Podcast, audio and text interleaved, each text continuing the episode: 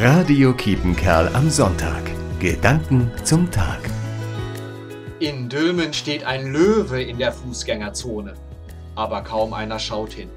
Wenn da ein Löwe aus Fleisch und Blut herumstreifen würde, das ginge sofort über Radio Kiepenkerl. Aber dieser Löwe ist aus Stein und steht da schon ewig.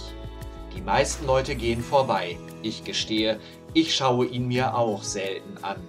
Es gibt wohl in vielen Städten im Münsterland solche Denkmäler, an die man sich schlicht gewöhnt hat. Löwen, Heilige, Kreuze, die kaum noch besonders auffallen. Aber ich finde sie wichtig. Sie markieren in unserer Gesellschaft, was zu unserer Geschichte gehört und was uns geprägt hat.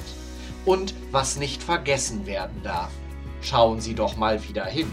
Gehen Sie nah ran. Oder gehen Sie sogar rein.